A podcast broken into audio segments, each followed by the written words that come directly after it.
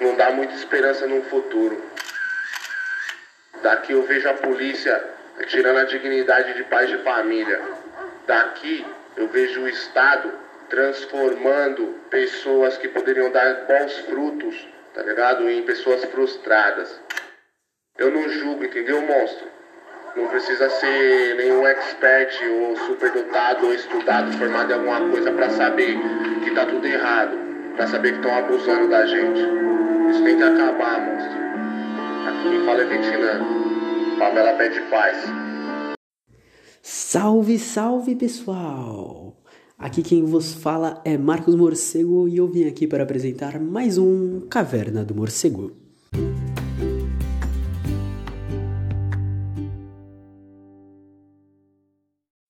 E aí galera, beleza? Antes de tudo eu queria explicar que esse quadro ele vai ficar como militância e eu vou falar sobre o break dos apps. Mas por que ele vai ficar como militância? Eu vou discorrer melhor quando eu estiver falando sobre tudo, mas porque é um movimento de luta é um movimento de uma das lutas de classe que existem. E eu acho muito importante colocar ele como isso, porque ele mostra o que é realmente uma militância. Ele, o, que o, o, o tema abordado aqui vai mostrar o que é realmente tá no front, tá na luta, tá por mudança e tra tentando trazer um impacto real e direto. Dia 1 de julho de 2020, nós tivemos a primeira manifestação dos entregadores pedindo o hashtag break dos apps. O que é essa hashtag? O que ela significa?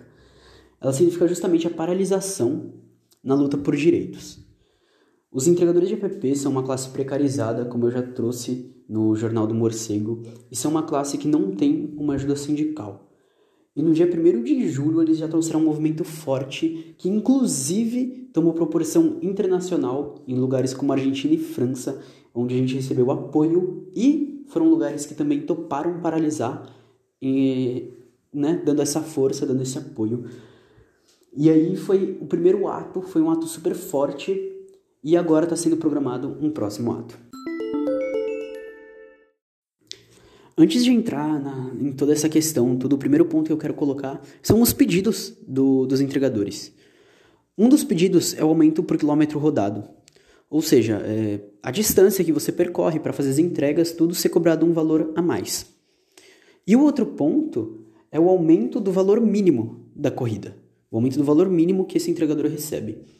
Lembrando que uma parte importante nisso é o objetivo não é encarecer o produto final. O objetivo é diminuir o lucro das empresas. Porque é, é, claro que aí a gente entraria em conceitos mais específicos, mas elas estão lucrando muito e os entregadores recebendo pouco. Elas podem lucrar bem menos e os entregadores receberem algo que propicie pelo menos viver, não sobreviver, sabe? Ter uma vida digna, é, conseguir é, ter seu tempo de férias, que é algo que eles não conseguem atualmente, conseguir ter, é, tirar um, por exemplo, ah, putz, hoje eu não quero trabalhar, eu não preciso porque eu tenho meu dinheiro garantido até o final do mês, porque eu sei que dá para sobreviver desse jeito tudo. E o outro é o fim dos bloqueios indevidos. E um exemplo que eles colocam é o RAP, que o RAP ele coloca uma pontuação em cima do entregador e essa pontuação pode restringir certas localidades para ele entregar. É um bagulho muito, muito pesado e aí tá querendo cortar isso. E aí também entra a questão do seguro de roubo, o seguro acidente e o seguro de vida, que são coisas que não são colocadas para eles atualmente. Além disso, um auxílio pandemia, que seriam EPIs e seria também protocolos de afastamento em casos de necessidade e tudo mais. Lembrando que não é uma ação sindical, não existe um sindicato no, pra, para os entregadores. É tudo movido pela própria população, pelos próprios entregadores, é, pelas próprias entregadoras. É um movimento que está vindo forte, que está vindo pesado. Mas aí, Marcos, por que, que você está trazendo isso e tudo? Um primeiro ponto é que um objetivo que para a gente ajudar eles é a divulgação. Porque a gente precisa realmente que as pessoas não peçam, que as pessoas deem notas negativas no dia, que as pessoas façam pressão para as empresas acabarem aceitando os pedidos dos entregadores. É muito, muito, muito um contraste muito forte quando você pega Semana retrasada, se eu não me engano, nós tivemos um entregador sendo sufocado pela polícia, e aí você vai ver a propaganda do iFood na Globo, você vai ver a propaganda de, dessas empresas, e é uma propaganda totalmente linda, totalmente como se a vida deles fosse maravilhosa. E aí quando você conhece alguém, quando você conversa com alguém, você vê que toda essa questão da uberização, e aí, putz, a gente pode falar sobre a uberização de um. trazendo alguém que, que manje mais para explicar esse termo mais para frente mas são esses trabalhadores que são precarizados. E aí, quando você conhece a vivência deles, você conhece todo o ritmo, você vê tudo que acontece, você vê que é um bagulho muito mais profundo do que isso que está sendo trazido, sabe? Você vê que é, as empresas colocam como se fossem as mesmas maravilhas, como se eles fossem empreendedores, é. que eu acho que é o termo mais esdrúxulo que poderia ser colocado nisso, porque eles são força de mão de obra, eles são força de trabalho, eles não são pessoas que estão tor tornando tudo que eles com tudo que eles ganham em lucro. Não conseguem fazer isso. Eles estão sobrevivendo.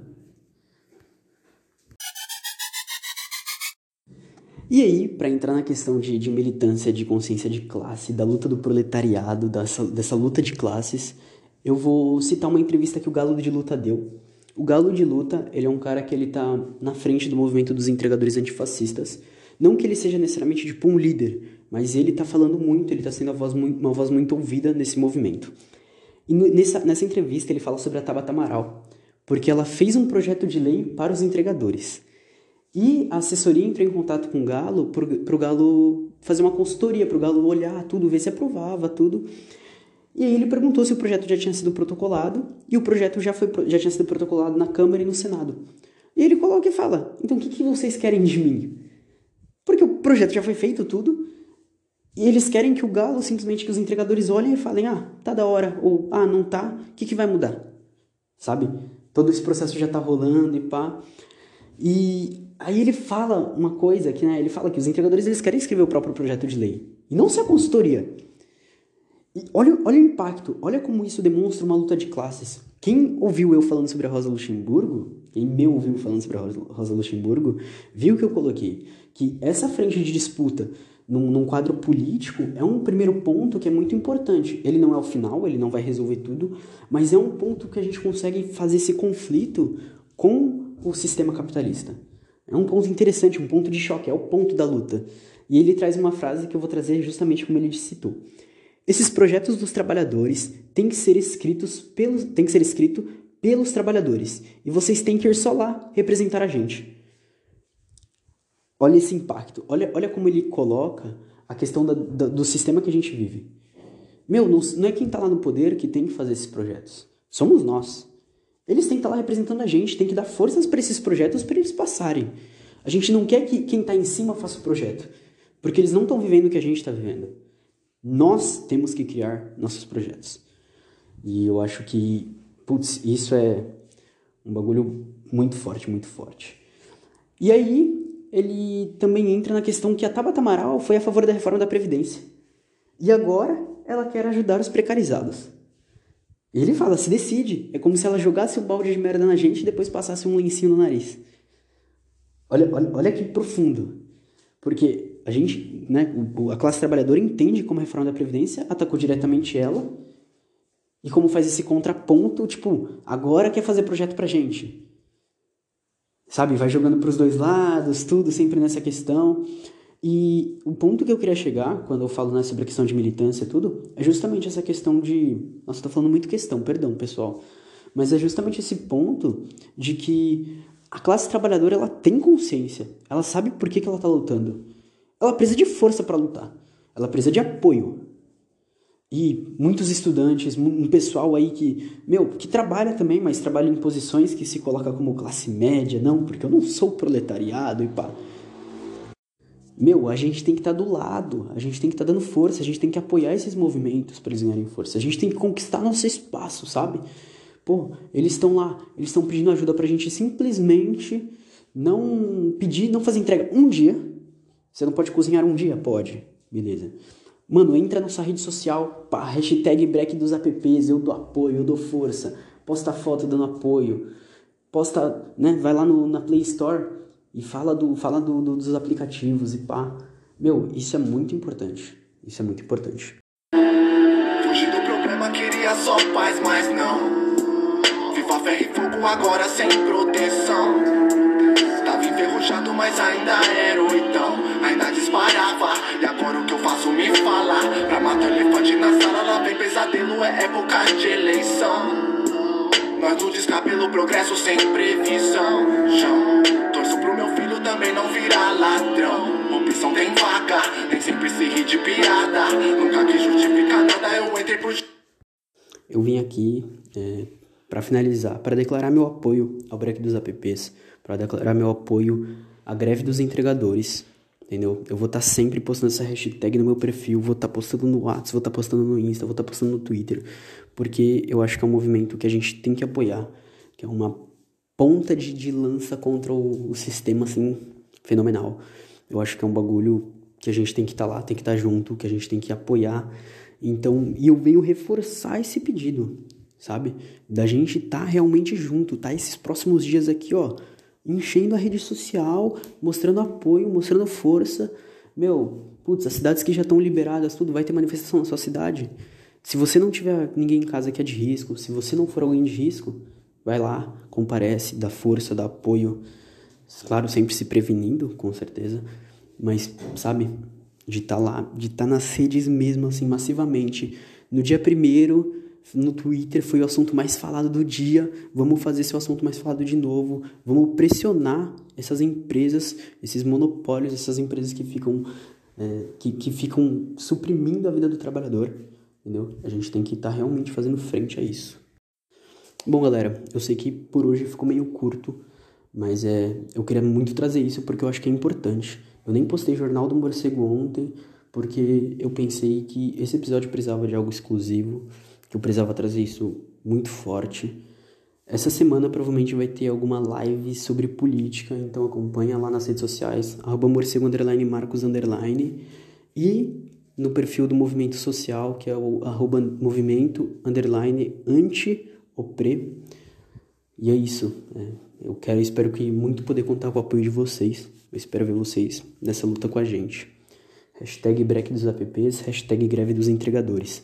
Dia 25 de julho. Dia 25 de julho. Vamos divulgar, vamos, putz, colocar todo mundo colocando nas redes, dando força. E pá. Tamo junto, galera. Beijo, beijo, beijo. Que foi pra vencer? Meu flow é um nojo, esgoto exposto é o quê? Ah, é tanta injustiça e sangue nas suas mãos fazer nada. Já troca de música, parça. Que é só tapão na sua cara, cê novela na tela da sua TV. Faz nada por ela, tô pra perguntar por quê. Tudo no seu tempo, já que o foco tá em você. Que nunca fez nada, mas vale sua roupa lavada. Tô uma criança agasalhada, né, negue minhas palavras.